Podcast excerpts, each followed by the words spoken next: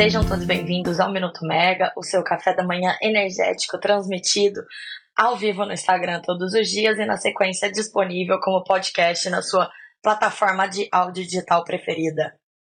Eu sou Camila Maia, jornalista da Megawatt, e hoje a gente vai falar sobre a seca na região norte do país, especialmente no Rio Madeira, e suas consequências.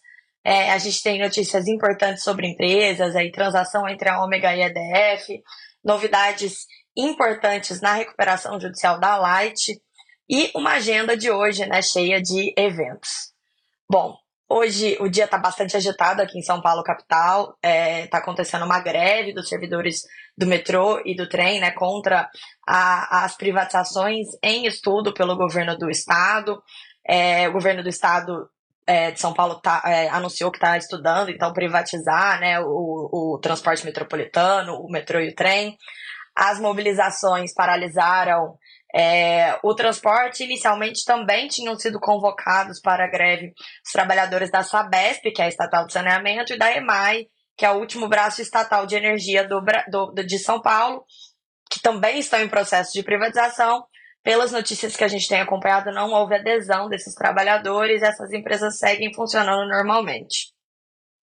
Até porque a privatização da Sabesp e demais, acho que já é uma coisa mais consolidada, né? Já está um pouco mais discutida, o pessoal já, já, ainda que ainda exista muita resistência, já é uma coisa mais aceita.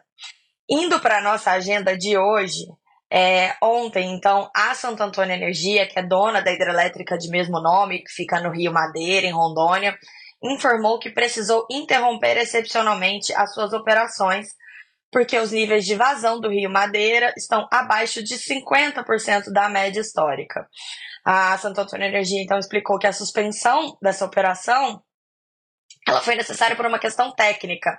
Os parâmetros mínimos de operação das unidades geradoras da usina, eles é, exigem um nível mínimo de vazão do rio. Tem que passar um nível mínimo de água para que essas máquinas possam operar.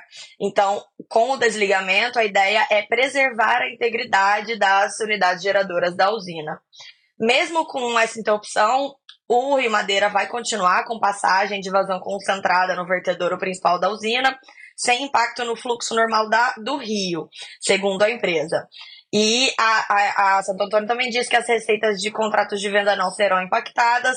Com certeza absoluta, o PLD, que está no piso de R$ 69,00 no megawatt-hora, ajuda a empresa nessa situação, né? Já que se ela não gerar, ela pode entregar com o preço mais barato até do que ela tinha vendido.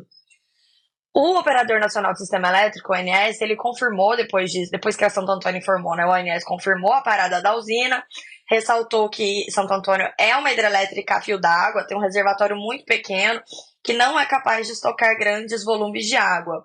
E disse também que vai continuar reavaliando essa decisão para tomar, retomar o despacho da hidrelétrica assim que a situação melhorar, mas destacou que não há risco de abastecimento de energia no Brasil.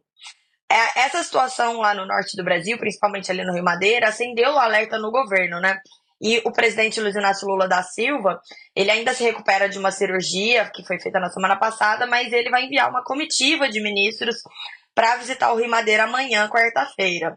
É, e aí, segundo a Folha de São Paulo, é, quem está liderando essa comitiva é o vice-presidente Geraldo Alckmin, que também é ministro de Desenvolvimento, Comércio e Indústria, é, e com a presença aí de outros ministros como Alexandre Silveira, de Minas e Energia, e o José Múcio, de Defesa, e o presidente da Petrobras, João Paul Prats. São informações da Folha de São Paulo. Eu confesso que eu não entendi por que, que o João Paul vai estar nessa comitiva, mas a gente vai acompanhar tudo aqui para contar para vocês. Falando então é, em usina sem operação, ontem a ANEL também informou que aprovou a suspensão comercial de uma unidade geradora de 5,5 megas da eólica Pau Ferro 2 da Enel Green Power. É, nesse caso, foi por conta de um incêndio numa unidade geradora, numa máquina fornecida pela GE. É, essa, essa indisponibilidade foi comunicada pela Enel à ANEL em 4 de agosto e a estimativa de retorno da, da unidade é apenas em 31 de julho do ano que vem. É um problema pequeno, é lógico, apenas uma unidade geradora, mas demora esse tempo todo, um ano, porque a GE vai ter que instalar outra máquina para substituir a máquina que foi danificada pelo incêndio. É, antes da gente ir para as notícias de, notícias de empresas, é, ontem, o, o, ontem não, hoje, o portal IPBR publicou um material bem interessante contando ali que o mecanismo de ajuste de fronteira de carbono da União Europeia começou a valer no domingo 1 de outubro para importações de cimento, ferro, aço, alumínio, fertilizantes, eletricidade e hidrogênio. É, por que, que eu estou falando isso? Porque essa política ela pretende precificar as emissões desses produtos importados pelos países membros da União Europeia e isso deve ser bom para o Brasil. O mecanismo ainda está em fase de testes até o final de 2025, ele só vai entrar em vigor em 2026, mas a ideia é que ele crie um incentivo adicional para estimular as importações de produtos feitos a partir de energias renováveis. Então, é, o Brasil, como tem essa matriz né, de geração muito renovável, vai poder exportar é, com, com algum tipo de incentivo hidrogênio de baixo carbono e também é, se tudo der certo, a gente conseguir desenvolver uma cadeia aqui, né? Quem sabe um dia a gente pode exportar um alumínio feito a partir de hidrogênio de baixo carbono, né? É, um, um, um aço feito a partir de, de também de, de uma tecnologia de baixo carbono. É, esses insumos eles vão ser então exportados com maior competitividade para a União Europeia por conta desse, desse mecanismo de ajuste de fronteira. Agora, indo então para a nossa agenda de empresas, é, o primeiro destaque é a Omega Energia, que informou que concluiu uma permuta de ações com a EDF Energias do Brasil. Ela já tinha anunciado que estava estudando essa permuta e agora ela foi concretizada. Eles vão fazer mesmo a permuta de, de participações. E aí, com isso, o que, que vai acontecer? A Ômega vai ficar com 100% de participação no complexo eólico Ventos da Bahia, que tem 364 megas de potência e fica na Bahia. E a EDF fica com 100% do complexo solar Pirapora, em Minas Gerais, que tem 321 megas de potência. As empresas não informaram se isso envolve, além, de, além da permuta, algum pagamento de, de valor financeiro, mas é, com, com essa permuta que vai acontecer é que elas vão separar, então, essa joint venture que antes era dona de dois projetos, né, uma eólica e uma solar. Agora cada uma fica com o seu ativo, a Ômega fica com o parque eólico e a EDF fica com o parque solar. Falando então de Light, é, a gente teve ontem mais uma reviravolta na recuperação judicial da companhia. É, lembrando que lá atrás, quando a Light pediu a recuperação judicial, a estratégia foi fazer o processo por meio da sua holding que é a, a empresa, a holding da Light, a dona de todas as subsidiárias que estão no grupo. Então, dentro da holding tá a distribuidora de energia, tá a geradora de energia, então todas essas empresas estão debaixo da holding. Por que, que a Light fez assim? É, existe uma lei de 2012 que impede que concessionários de serviço público de energia entrem em regime de recuperação judicial ou extrajudicial essa lei foi aprovada lá atrás, depois do processo de recuperação do grupo Rede, que foi é, muito difícil ali, teve efeitos é, ruins para os consumidores de energia das concessionárias da empresa. Mas no caso da Light, houve um entendimento inicial até com a própria ANEL que essa recuperação judicial poderia ser um caminho, desde que a distribuidora seguisse adimplente com as suas obrigações intrasetoriais. Ou seja, pagando todos os encargos, pagando os geradores, cumprindo tudo direitinho, só usando a recuperação judicial mesmo para suspender o pagamento da dívida. É, a Light ontem entrou com um pedido na justiça para retirar uma subsidiária do seu processo de recuperação judicial, mas não foi a distribuidora e sim a geradora. É, o pedido da Light ele tem uma condição que é a conclusão satisfatória das negociações, ou seja, um acordo com os credores a respeito da dívida da geradora. E a decisão também depende né, do juiz do caso, que vai ouvir ainda os administradores judiciais e o Ministério Público. O Pipeline, site de negócios do Valor Econômico, é, informou que esse pedido ele mostra uma intenção firme da Light de começar a sair da recuperação judicial em meio à pressão que a empresa tem recebido dos reguladores é, sobre exatamente o fato de ser, serem concessionárias de serviço público sob efeito de uma recuperação judicial da holding. É, recentemente, o Conselho de Administração da Light até chegou a aprovar também uma estratégia para a empresa encerrar esse processo de recuperação judicial, mais sujeito aí também a acordos com os credores, porque se a Light sai da recuperação judicial, aquela dívida de 11 bilhões de reais que está debaixo da, da RJ, ela está protegida, né? É uma forma de proteger a empresa para ela poder se reestruturar, e para isso que a recuperação judicial serve.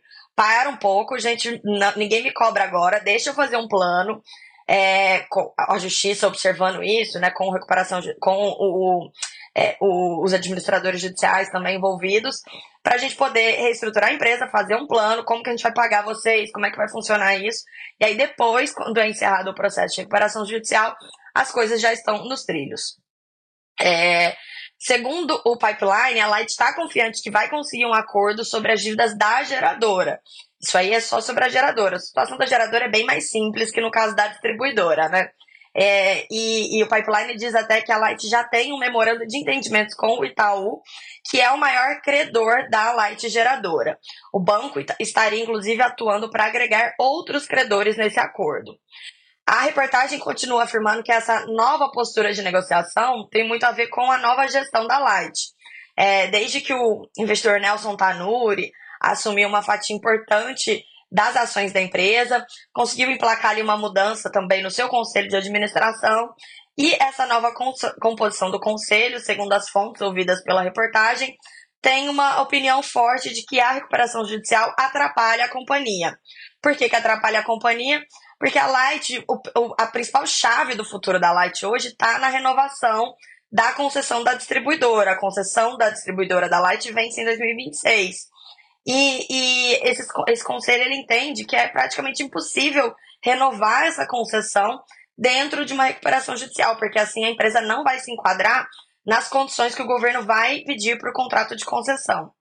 E outro problema é que a Light ela gasta muito tempo discutindo com credores e aí sobra menos tempo para olhar questões é, mais importantes, que seriam é, lidar com a inadimplência, o furto e a própria revisão tarifária extraordinária que a companhia está pleiteando junto à ANEL.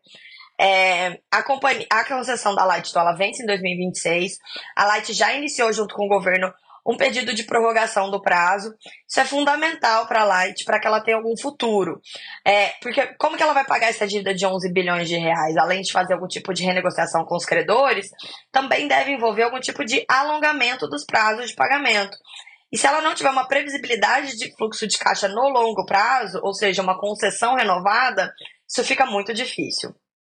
A boa notícia é que tudo indica que o decreto é, que o governo está elaborando, que vai determinar as diretrizes desses processos de prorrogação das concessões, vai trazer uma ajuda para a Light ao permitir que a ANEL faça alterações na estrutura tarifária para empresas em situações especiais, como é o caso da Light que sofre com perdas não técnicas muito elevadas e tem bastante dificuldade de combatê-las. Esse é um problema grave das concessões de serviço público do Rio de Janeiro. Na agenda de hoje, então, é, o ministro Alexandre Silveira ele tem apenas um compromisso na sua agenda pública, que é uma reunião com o ministro de Relações Exteriores dos Emirados Árabes Unidos. Está é, tá começando agora a reunião ordinária da diretoria da ANEL. Nossa equipe já está acompanhando.